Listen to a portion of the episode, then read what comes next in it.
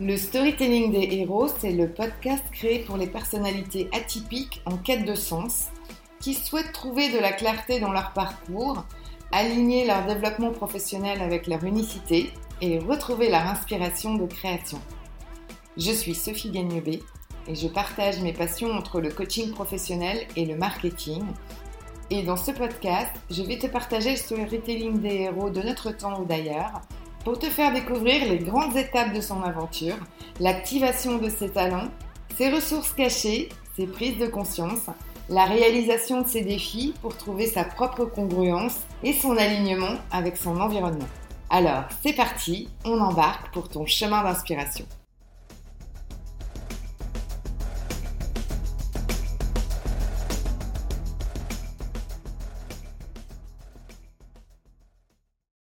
Bonjour et bienvenue dans mon épisode 0 du podcast atypique du storytelling des héros. Aujourd'hui, je te présente la genèse de ce projet de podcast et bien sûr qui je suis. Je vais également t'expliquer comment les ressources des héros et du storytelling vont t'aider dans tes propres défis. Je commence par me présenter. je m'appelle Sophie, je suis plus connue sous le nom d'Hélène Parr, Elastic Girl, et je fais partie de la famille des indestructibles, la fameuse famille en colon rouge tu vas vite te rendre compte que je pratique une certaine forme de souplesse pour m'adapter à mon monde, quelques petits ralliés entre ma fonction de marketeur en entreprise, ma pratique de coach professionnel et ma vie de famille. Je suis aussi la fondatrice de l'approche EMUL, H-E-M-U-L, l'émulation de talent par le storytelling. J'ai d'abord commencé mon apprentissage de vie un peu contrarié. Je suis une gauchère contrariée, j'étais un jeune espoir sportif contrarié une littéraire contrariée, et j'ai évolué dans un environnement où la norme sociale fait religion. Et pour le coup, le parcours professionnel idéal passait par quatre vérités indiscutables. La voie des études scientifiques est la seule voie, un diplôme sexy de Bac plus 5 sinon rien, les filières littéraires sont de la littérature et une carrière de sportif n'est pas une carrière, c'est un loisir. Bon, j'en ai tiré quelques satisfactions indéniables. J'écris des deux mains, j'ai un corps de rêve, bon, j'exagère un peu, j'ai un bac plus 5 en sciences de gestion et je fais partie des rares personnes dans mon domaine à faire des phrases longues et sans faute d'orthographe. J'occupe depuis plus de 20 ans des fonctions de marketing dans différentes entreprises. Je me suis mariée, j'ai un enfant, puis j'ai divorcé. Jusque-là, je pensais que j'avais tout bon, j'étais dans les bonnes statistiques, enfin, c'est ce que je pensais. Mais j'ai vécu deux étapes troublantes dans ma vie professionnelle qui ont contribué à me remettre en cause tous mes postulats de base. La première, c'était il y a 10 ans. Un beau matin d'hiver, avec la nonchalance qui me caractérise parfois, je me rends à une formation intra-entreprise sur le comment communiquer avec efficacité et engagement. Vous savez, c'est le style de formation un peu bateau que vos managers bienveillants vous proposent en bilan de fin d'année. Et là, c'est le choc, la stupeur. Je me retrouve à faire un atelier de production d'émissions de radio en équipe, à construire et présenter un débat dont on m'impose les contours sur un sujet totalement décalé, à savoir comment introduire la mode en prison. À ce moment-là, je n'ai d'autre choix que de sortir de ma zone du connu et je n'ai plus aucun repère statistique. Je me surprends à activer des talents bien enfouis, ma facilité à raconter des histoires, ma capacité à fédérer un groupe de personnes désarmées sur un sujet très très loin de nos compétences apprises et de notre quotidien. À ce moment-là, je me reconnecte avec ma créativité, ma vision décalée, mon humour décalé aussi, c'est clair, et avec ce véritable bonheur de partager en groupe une expérience pour construire une histoire totalement folle. En prime, je repars de cet atelier avec trois questions essentielles. Quelle unicité ai-je découvert avec lequel je me sens totalement alignée? Comment puis-je l'intégrer dans mon quotidien professionnel? Pas banal la question. Et puis pour finir, celle qui tue, le pourquoi le formateur me demande si j'ai conscience que je suis différente? Autant dire que la réponse à tout ça ne s'est pas imposée à moi immédiatement. J'étais bien ancrée dans ma posture professionnelle du marketeur propre sur lui, il n'y a rien qui dépasse. J'avais déployé toute mon énergie pour être dans le moule, faire des besoins de l'entreprise mes besoins, et je n'avais jamais envisagé certaines questions pourtant si simples. Quel niveau de contribution je souhaite apporter au monde? Quelle est ma mission de vie? Et suis-je réellement épanouie dans mon job? La troisième question, c'est toujours la question qui tue. J'ai mis quelques mois à déclencher mon plan sec, qui est passé par l'acquisition de compétences, parce que ça, c'est clair, c'est mon travers naturel. Donc autour de la gestion de talent, l'animation de groupe, je suis arrivée en fanfare dans le développement personnel et j'ai assez vite décidé de m'embarquer dans une formation de coach professionnel pendant un an, en parallèle de mon salariat. Ce que ne dit pas l'histoire, c'est que j'ai construit 72 versions de tableau Excel de comparaison des écoles de coaching. J'ai rencontré des dizaines de coachs pour connaître les critères discriminants d'un bon enseignement. J'aurais pu me noyer, mais bon, on est habitué à l'analyse de données ou pas.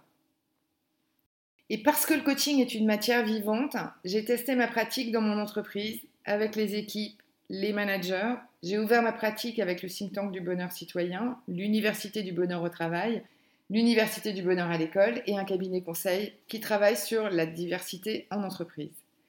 J'ai même aussi traîné ma fille un week-end au printemps de l'optimisme. J'avoue que j'en suis pas très fière, mais elle s'en est relevée.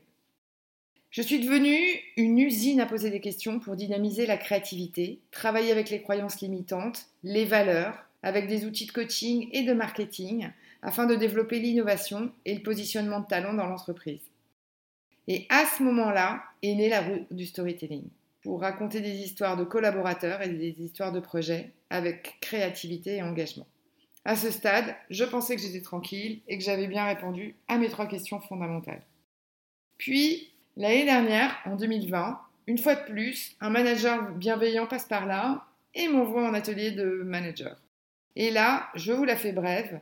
Après des partages avec les participants de la formation et des échanges avec le coach, je ressens au plus profond de moi que mon profil d'extraterrestre jongle avec autre chose que mes compétences en marketing et ma posture de coach. Il y a un cadeau caché derrière tout ça. Et là, aux découvertes empoisonnées qui me sautent à la figure, je découvre que je suis un profil atypique. Alors, euh, certains appellent ça une emmerdeuse brillante, c'est vrai, peu importe comment on l'appelle, mais je me suis rendu compte que la quête que je mène depuis dix ans à accompagner le potentiel humain correspond en tout point à mon combat personnel, à savoir comment s'épanouir et grandir en entreprise en tant qu'atypique. Et aujourd'hui, je souhaite contribuer à améliorer l'innovation dans les entreprises en accompagnant les profils atypiques à mieux vivre leur unicité dans leur environnement professionnel tout en respectant leur écologie.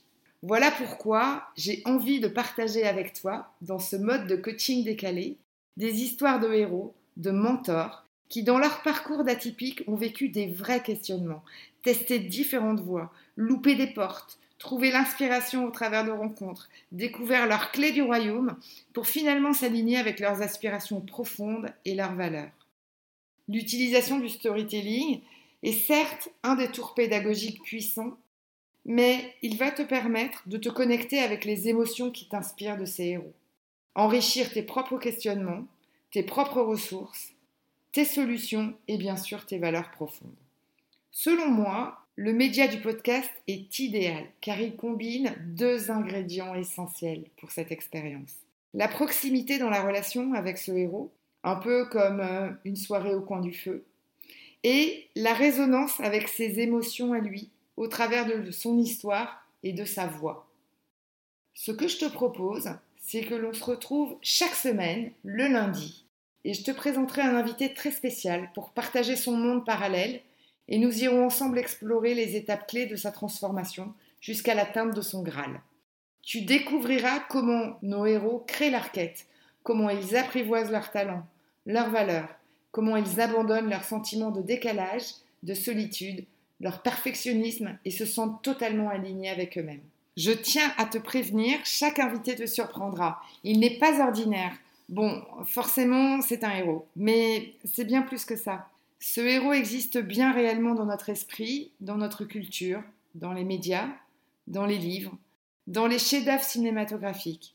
Mais il n'a encore jamais pris la parole en direct. C'est une première. Autant te dire que je suis en même temps troublée et heureuse de donner vie à cette expérience inédite. Alors, allons explorer ensemble ces personnalités qui, à un moment de notre vie, ont suscité l'admiration, provoqué des larmes, bref, des sacrées bestioles qui nous ont touchés. Si à un moment donné tu te déconnectes de ton mental et de tes croyances limitantes, pour aller ressentir simplement cette énergie que t'inspire le parcours d'un héros, je crois que tu tiens là une belle amorce pour ta propre quête. Tu peux dès maintenant t'abonner à mon podcast pour être sûr que tu n'en rateras pas une miette. Et n'hésite pas à partager ce podcast avec tes amis, à qui tu offriras peut-être un cadeau caché. Merci pour ton écoute et prends bien soin de ton héros intérieur. À lundi!